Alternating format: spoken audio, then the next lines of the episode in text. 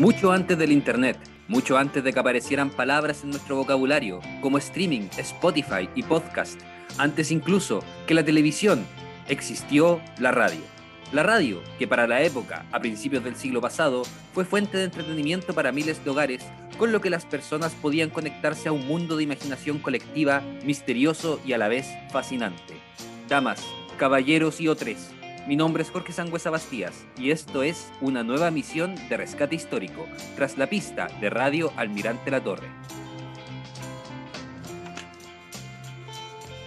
Radio Almirante La Torre fue la radio más antigua de la región del Biobío, con sede en Talcahuano, transmitiendo desde 1934 a 1996 una serie de segmentos y programas que marcarían el imaginario chorero y la memoria de los habitantes del puerto. Ahora, en el mes de mayo, el año 2021, desde el mismo puerto Talcahuano, nos reunimos hoy con Arnoldo Weber, gestor cultural y otrora colaborador de la radio. ¿Cómo estás, Arnoldo?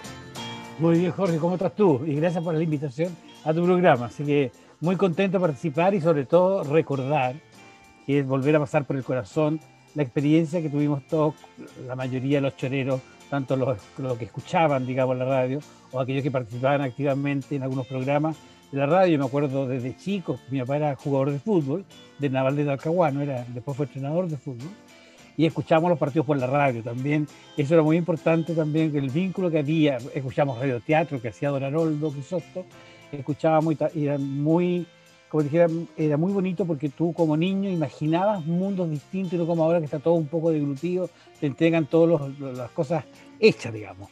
Entonces yo creo que eh, la experiencia de ser escucha de radio y después haber participado activamente con, las, con Don Haroldo y con la señora Ida, en los programas, y ahí te contar la historia de cómo llegué a la radio, de algo cómo me vinculé, porque yo no era un colaborador eh, directo, sino que además tangencial por las cosas que hacíamos con don, doña Ida Garcés, que era la señora de Arnoldo Misosto. Así que ahí te voy contando estos detalles de la vinculación nuestra con la radio.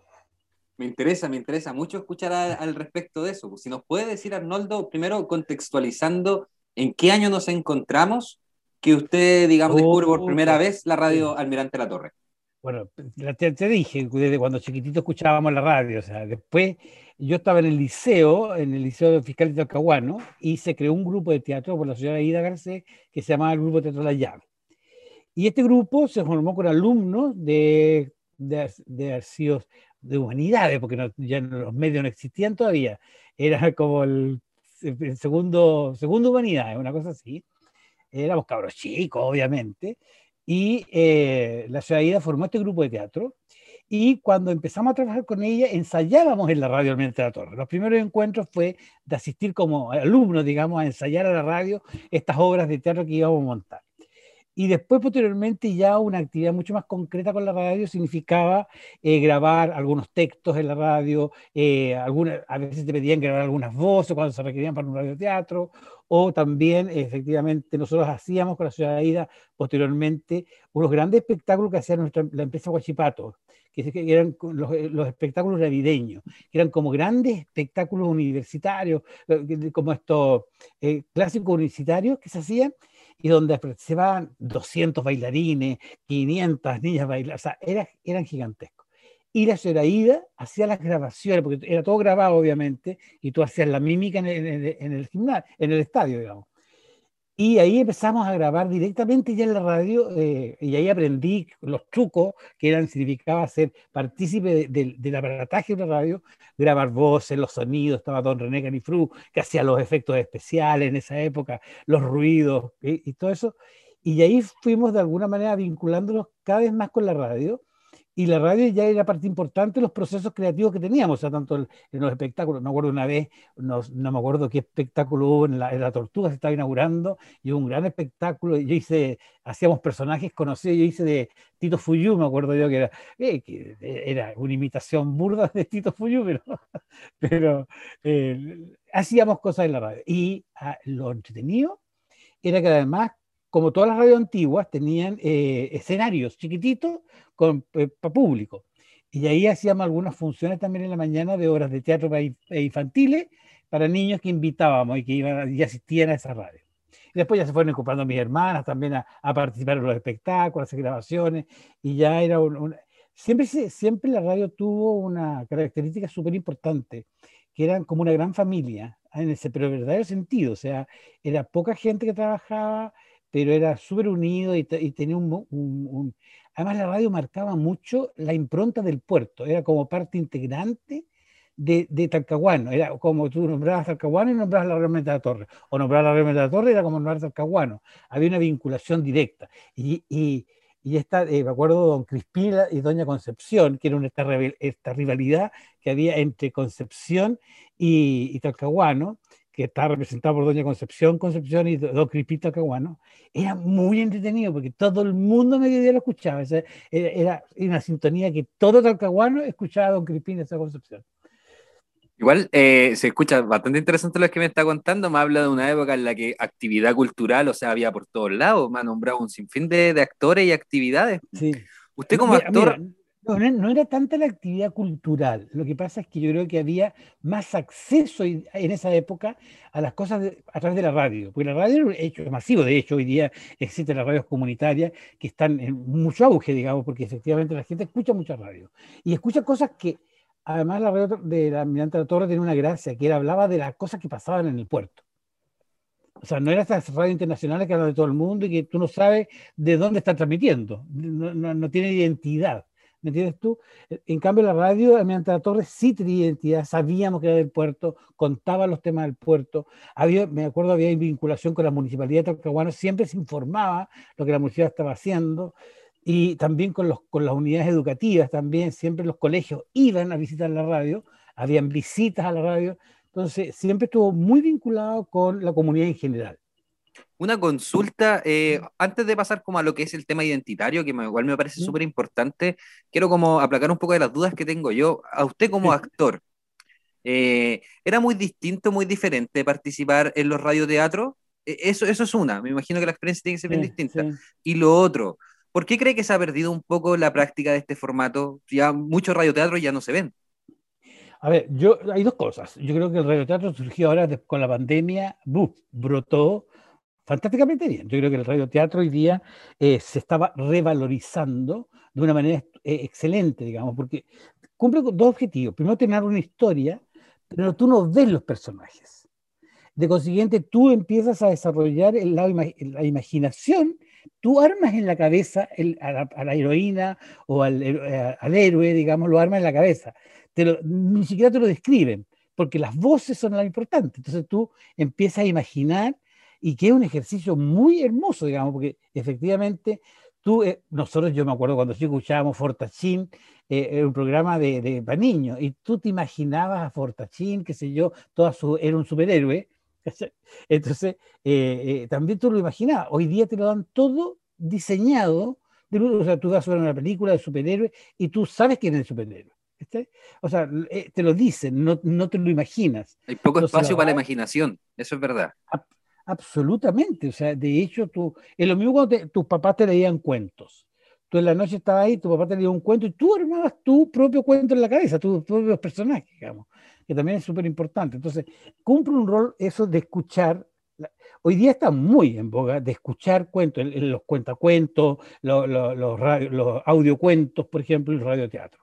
Hoy día eso se revalorizó de alguna manera muy importante, lo que tú estás haciendo también, porque tú estás rescatando, por ejemplo, pedazos de la historia de la radio a través de eh, radioteatros que están hablando del 21 de mayo, por ejemplo.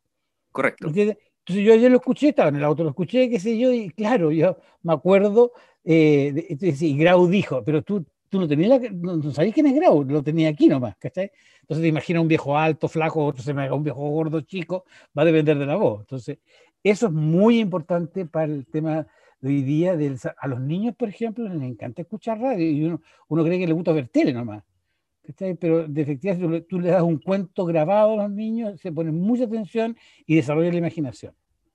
Oiga, eso, eh, un poquito también recordando su, su año ahí de, de, teatro, yo sé que, yo sé que trabajó codo a codo con, con doña Vilma Crisosto, que es la hija de, Don Aroldo. Bueno, la Vilma, la Vilma era una muy buena actriz. ¿ah? Eso me han dicho. sí, era buena actriz. Todavía sigue siendo buena actriz.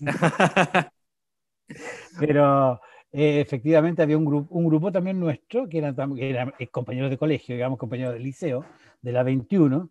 ahora se llama 21, se llama Liceo Fiscal de Talcahuano, y, y de, verdad se formó un grupo bien, bien interesante, con buenos actores algunos, o yo era re malo, pero había otros muy buenos, y que efectivamente hicimos varias cosas, hicimos varias obras, y, y efectivamente eh, la radio fue un motor súper importante para el desarrollo del teatro.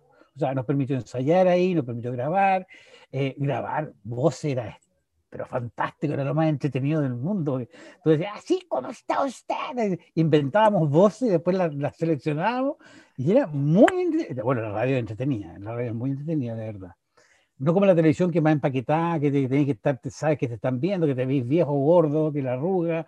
En cambio, la radio no te ven, te escuchan nomás. Entonces uno puede, se, se relaja mucho más y hace y crea cosas entretenidas, personajes, de repente voces muy agudas o muy graves, qué sé yo, depende de lo que te dé el cuero, digo.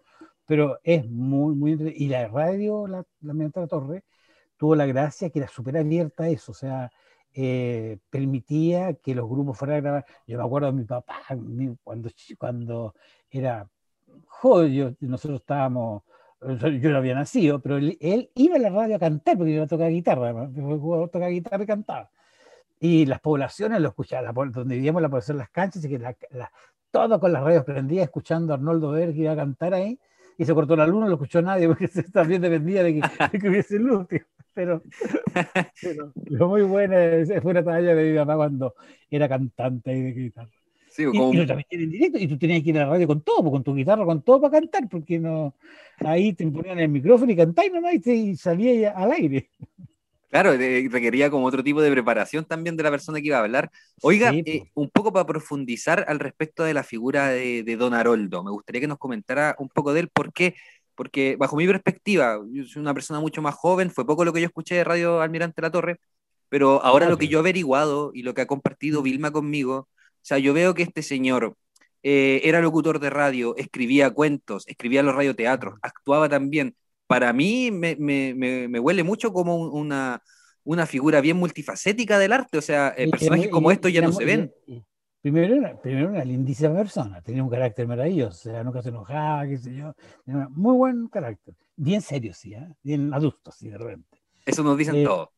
Sí, pero yo creo que Don Haroldo en, la, en esta época habría tenido una, una importancia mucho mayor, creo yo, de toda la importancia que tuvo, porque hoy día las redes son mucho más, tú puedes difundir más lo que estás haciendo pero efectivamente él escribía, eh, eh, él hacía todos los textos de teatro que él hacía, todos. O sea, eh, imagínate que había que hacer un texto diario en el caso de Doña Crispina y la, Doña Concepción, que era, un programa diario, digamos, y había que hacer todos los días un texto distinto y grabarlo. Entonces también había una, una persistencia en el hacer que él la manejaba muy bien.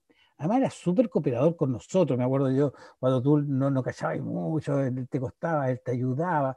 Hoy día, por ejemplo, hay chicos como el locutor del Canal 9, Sangüesa, por ejemplo. Sangüesa tenía una voz horrible, o sea, una voz que no era para locutor, para nada. Eh, y todavía no la tiene, digamos.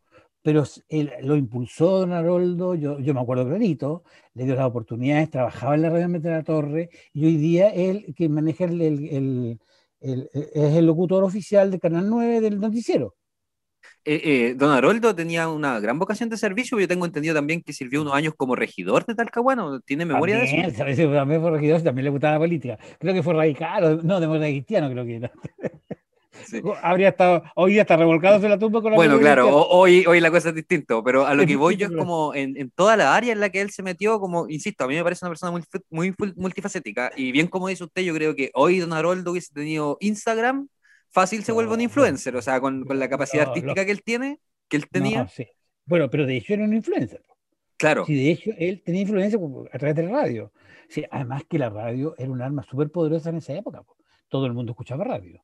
O sea, tú te levantás y prendías la radio. Hoy día la tele va cambiando 20.000 canales, no ven ni uno, no ven nada. O sea, es puro cambiar, cambiar, cambiar, cambiar. Cambiar la radio, que era el único vínculo que había de información que tú tenías con la comunidad, tú la aprendías y la escuchabas. Todo, estaba todo el día aprendía, digamos. Entonces, por eso uno se, aprendía de memoria los programas, se aprendía de memoria los horarios. que tiene que ver un poco con lo que decía usted de cultivar una identidad chorera, que hoy en día no se ve tanto, y esto lo atribuye en parte, o sea, como opinión, lo atribuye en parte a la desaparición de la, de la radio Almirante La Torre. ¿Podríamos decir de que los choreros cambiamos de identidad una vez que la radio desapareció? Mm, yo no creo que, yo no creo que la, radio era parte de una identidad, no, no, no lo era todo, pero era parte de una identidad. No creo que hayamos Yo creo que cambiamos por miles de cuestiones, o sea, por, temas políticos, temas sociales, esa introducción de, un sistema neoliberal que jodió a todos los chicos, digamos, porque las radios tampoco eran, eh, o sea, las grandes eh, radioemisoras, estas que son en cadena, obviamente, se combinan a todos los otros, que influyó todo. Entonces, ahí sí no había y no hubo, digamos, en algún momento, de una actividad del Estado o una política pública de la defensa de eh, estos tipos de la comunicación de defender las radios locales. Hoy día, los, las radioemisoras, tú lo sabes muy bien, las de la, de la ¿cómo se llaman las radios de radios comunitarias? Son radios súper útiles para crear identidad en su comuna. O sea, están cumpliendo un rol súper importante. Imagínate, nosotros tenemos en Artistas del Acero un proyecto de trabajo en literatura ¿Cuáles son nuestros aliados naturales para llegar a la gente? Las radios comunitarias. Claro, claro, justamente es por esa cercanía que ya se ha ido perdiendo, digamos. o sea, a mí me, han comentado también en este programa, otro entrevistado, de que incluso la radio generaba como concursos públicos en los que las personas podían sumarse y también servía como medio de comunicación. O sea, si yo vivía en Talcahuano y quería que alguien de Conce me escuchara, iba a la radio y dejaba el mensaje. Sí, pues dejar el mensaje. O sea, en los terremotos, la radio cumplió un rol fundamental de, asistencia social. Tienes también, además que, bueno, fueron los concursos que hacían, que eran súper entretenidos, porque eh, concursos así ya más populares, pero en general la gente sentía en la radio una, una o sea, los avisos que habían, la San Juanita va a llegar no sé con qué, oye, recíbanlo, eh, oye, llegó tal persona, está aquí en la radio, señor, se le perdió en la guaguita, venga a buscarla para estar en la radio. O sea, ¿me entendiste? O sea, a ese nivel de, de, comunidad, de, eh, y, y, es independiente de hoy día decir no, que hoy día creció la cosa, pero independiente de eso, las radios cumplen igual el rol, ¿ah? igual el rol. Ya, eso. Mire, lo, lo, lo, otro, bien, bien atado, bien, perdón, em, lo otro es como saber al respecto de la importancia de este tipo de rescate histórico, como el que estamos haciendo ahora con este programa. ¿Por, qué le lo considera importante? O sea, a ver, tú tienes dos cosas. Tú te proyectas al futuro, de la única manera que te puedes proyectar es conociendo tu pasado. Si no estás sonado, o sea, si no sabes lo que pasó, o sea, ¿cómo tú puedes pensar a futuro si no sabes de dónde vienes, quién eres, cómo lo hiciste, quién era tu entorno, cuál era tu territorio? Si te lo perdiste, si no sabes quién es tu abuelo, si no sabes qué, qué hicieron tu abuelo, de dónde viene tu abuelo. O sea, hoy día yo creo que eh, mucha gente, y, me parece, y, gente joven como tú, digamos, me parece fundamental haciendo un rescate de, las, de cosas importantes que marcaron a una, a una comunidad en general.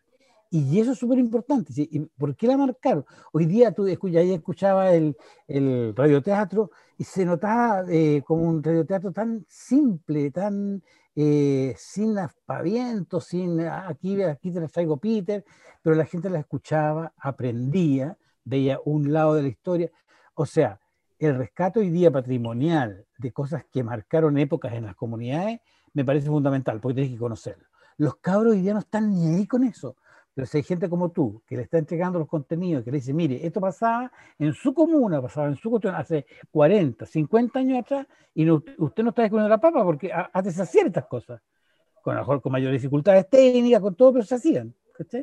Entonces, ahí es donde hay un tema que me parece que es fundamental, programas como los tuyos, en el sentido de decirle, mire, jóvenes o, comunidad, aquí, aquí se hacían cosas, esto es lo que se hacía, y de esta forma se hacía y no te queda ninguna duda que el nivel cultural anterior era mucho más alto que el de hoy día.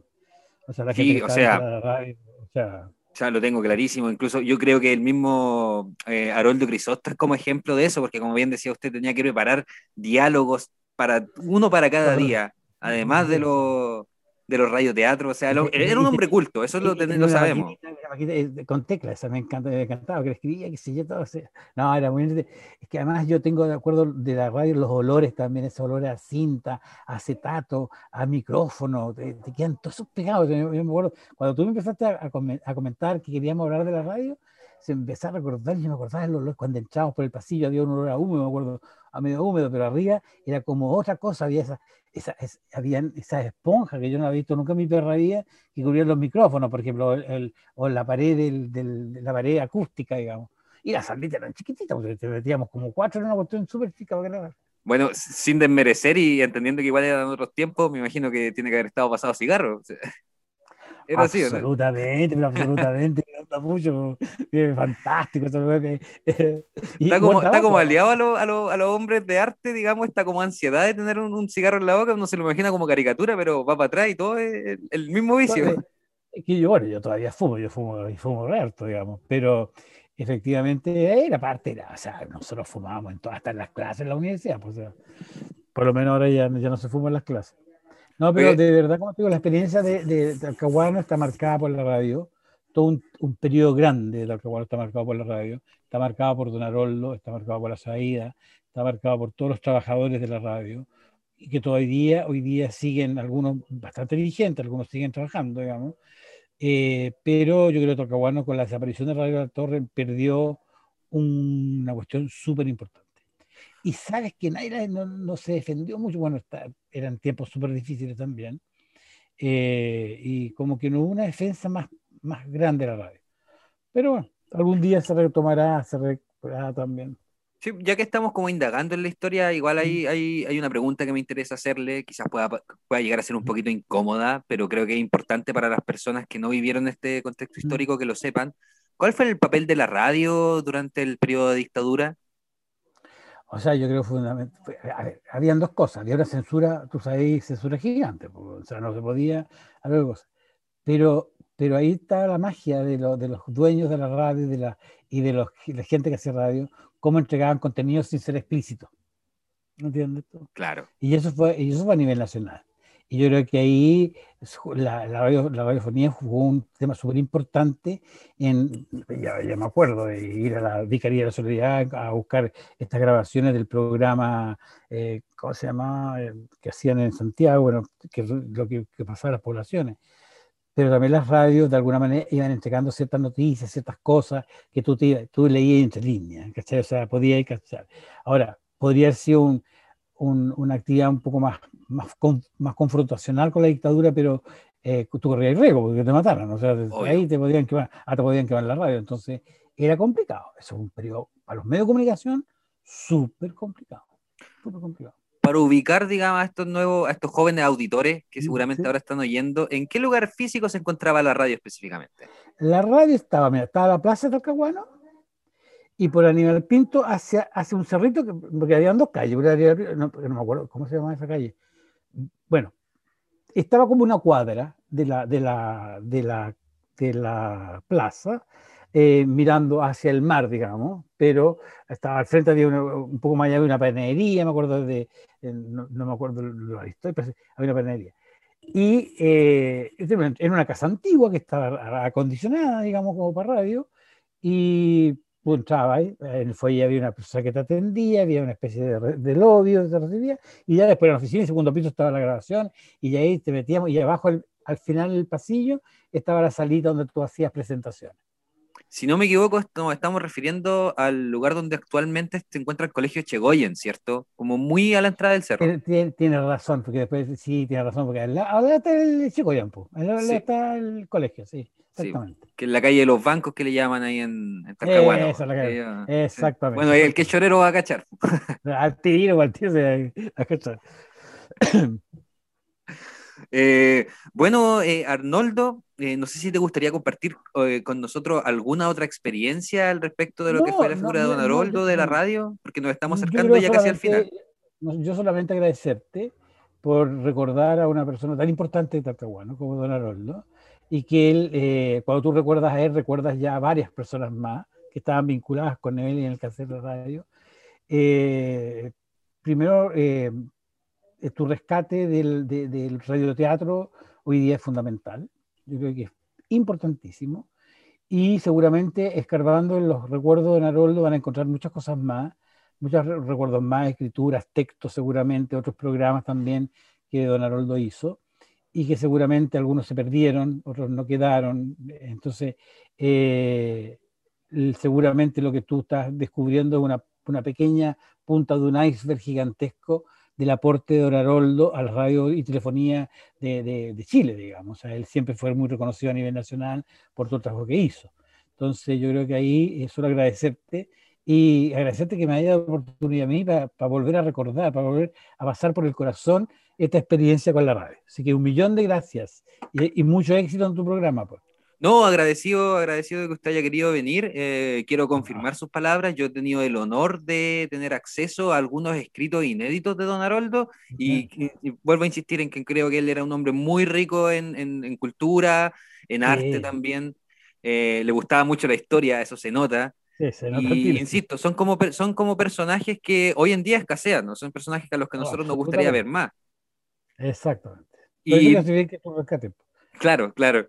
Y bueno, para finalizar, lo quiero invitar a usted, Arnoldo, y a ti, oyente, si nos estás escuchando ahora, vamos a pasar con uno de los radioteatros, uno de los episodios de radioteatro sobre el 21 de mayo, realizados por don Arnoldo Crisosto, cedidos a este programa eh, gracias al favor de la señora Vilma Crisosto, hija de don Aroldo, e interpretados por don Aroldo, su esposa Aida Garcés, entre colaboradores y familia. Bueno, eso ha sido entonces una emisión nueva del programa Rescate Histórico tras la pista de Radio Almirante La Torre. Los dejamos con los radioteatros. A continuación vamos a escuchar otro de los ejercicios creativos de don Aroldo Crisosto, en esta ocasión, para recrear lo acontecido el 21 de mayo, se encarga de presentar a esta figura histórica importante, Arturo Prat, a través de un método bien didáctico, una entrevista en la que Pratt nos cuenta a través de este periodista su vida, su obra y cómo llegó a formar parte de la historia.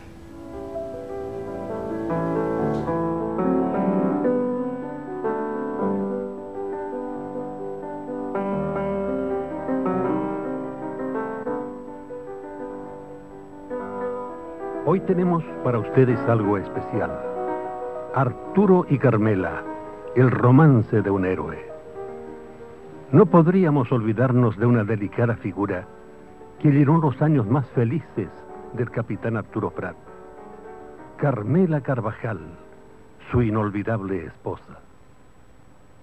Pero, acudiendo a su imaginación, estimada amiga auditora y amigo auditor, y a la magia de la radio. Queremos hacer cuenta que es posible regresar en los años, a la época cuando ellos vivieron, a esos años del 1800 y tantos. Están sentados Arturo y Carmela en un banco de la plaza en Valparaíso. Nos han prometido una entrevista y vamos a conversar con ellos. Usted, señora Carmela Carvajal, ¿en qué año nació? Carmela Carvajal Briones, si me hace el favor. Nací en Quillota el 16 de julio de 1851. Carmela Carvajal Briones. No sabía su segundo apellido. Perdone, ya no lo olvidaré. ¿Sus padres eran españoles? Cierto. Lamentablemente yo era muy joven cuando perdí a mis padres. ¿Fue por esos años cuando conoció al capitán Pratt? Sí. Eran sus primeros años en la Marina. Nuestro encuentro fue obra del destino. ¿Verdad, Arturo? Efectivamente. Yo no era muy amigo de las fiestas, de las reuniones sociales. Y esa vez tanto me invitaron. Y, mis familiares, eh, mis amigos insistieron. Bueno, finalmente fui. ah, es que Cupido andaba de por medio. Yo también creo que así fue. Lo cierto es que cuando entré al salón, la juventud bailaba, entusiasmada. Los mayores también en su animada charla y el ambiente en general era muy alegre. ¿Alguien los presentó o, se conocía ya de antes? Creo que yo la vi primero. Estaba hermosísima. Sus ojos grandes y profundos me impresionaron. Penetraron en mí. No, yo lo vi primero. Pero claro, disimulé su porte tan distinguido. Cuando vino hasta mí y conversamos, encontré sus modales tan suaves. Creo que fue amor a primera vista. De los dos, ¿verdad, Arturo? No supe cómo. Pero conversamos y bailamos vals toda la noche. Desde entonces, no la dejé nunca más. Como en las novelas de amor, diríamos que Arturo y Carmela se enamoraron profundamente y para siempre. Arturo Prat, para sentirla a su lado, consiguió una fotografía de su Carmelita, la que siempre llevó guardada junto a su pecho, incluso en el combate naval de Iquique. Cuando obtuvo su grado de capitán de corbeta y con ello los medios para sostener un hogar, logró concertar su matrimonio. ¿Qué edad tenían entonces? Carmelita tenía 19 años y yo 25. Nos casamos en mayo del año 1873.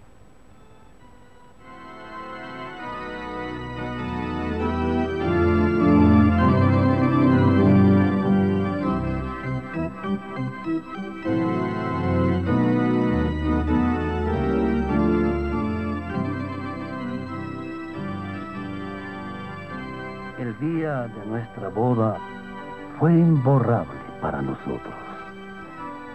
Mi casa era la misma que ocupó años más tarde el Club Naval de Valparaíso. Precisamente, desde la casa de Arturo se tendió una alfombra roja que iba hasta la iglesia del Espíritu Santo y por ella caminamos acompañados por nuestros familiares más cercanos.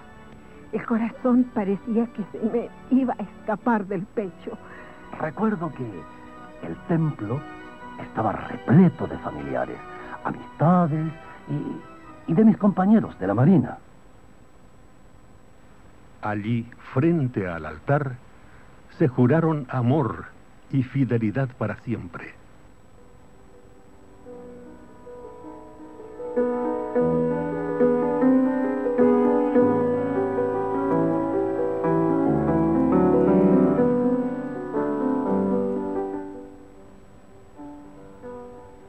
Dejamos a Carmela Carvajal Briones con Arturo Prat en la iglesia del Espíritu Santo de Valparaíso, donde contrajeron matrimonio en el mes de mayo de 1873. La imaginación de ustedes y la magia de la radio hace posible esta entrevista que hemos titulado El romance de un héroe.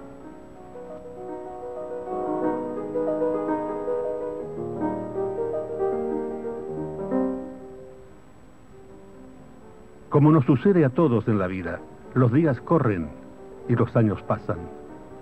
Para los Prat, la vida de todo marino les impide permanecer en el hogar por mucho tiempo. Un par de meses después de su matrimonio, el capitán Prat debió zarpar hacia el norte. Y así fue siempre, solo cartas.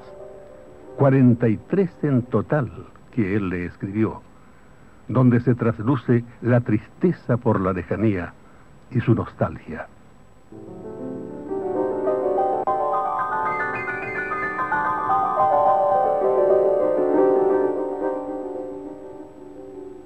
Carmela va a ser madre, pero el destino le preparaba su primera amargura. Esa hija murió a los ocho meses de haber nacido. Fue un dolor inmenso para los dos. Pero entre idas y venidas, cartas y alejamientos, nacieron después en el tiempo los dos hijos que Dios nos concedió. Blanca Estela en 1876 y Arturo en 1878. Yo quería que se llamara Héctor. Sí, se llamará Héctor, decía él. Yo no dije nada, pero quería que ese hijo llevara su nombre. Mientras yo estaba en Buenos Aires cumpliendo una comisión de servicio, nació el niño. Y Carmelita le puso mi nombre, como ella quería. Por supuesto, le puse el nombre de su padre ausente. Si bien fueron pocos los años que duró el matrimonio, constituyeron toda una vida de felicidad y encuentro. El destino comenzaba a escribir otras páginas terribles, inesperadas. Vino el vendaval de la guerra del Pacífico. En Santiago y el resto del país, nadie sabía de lo ocurrido en Iquique.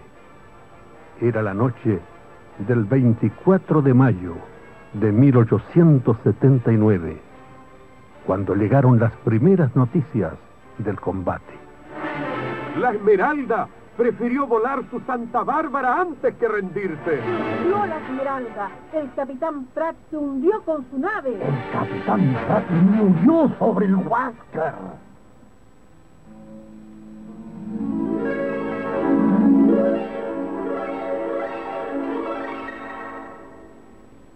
Cuando la quisieron consolar, Carmela Carvajal dijo, Si como esposa no puedo dejar de pagar tributo al dolor, como chilena, con lágrimas del corazón, apruebo la conducta del héroe y bendigo su sacrificio.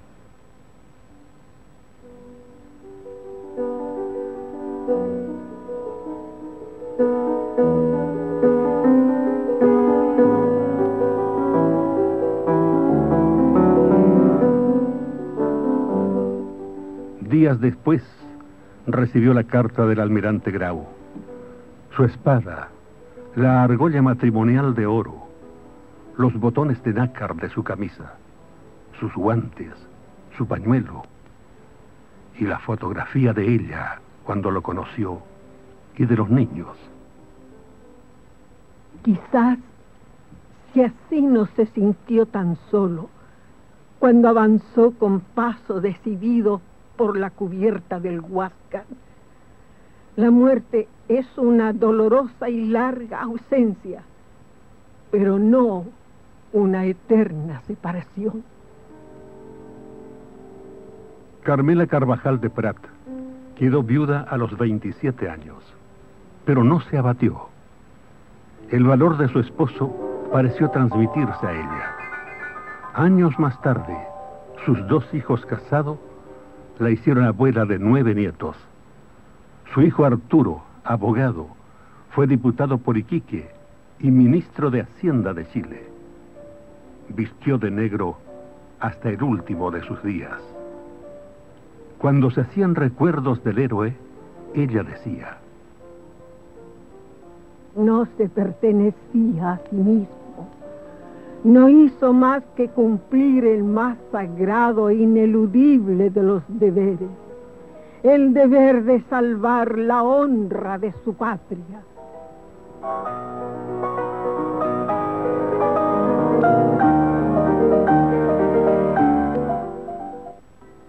Carmela Carvajal vivió 80 años. El 16 de agosto de 1931 se levantó temprano como siempre. Al mediodía le sobrevino el infarto. Falleció a las 14.30 horas. Carmela Carvajal de Prat. Una vida ejemplar que todavía nos conmueve.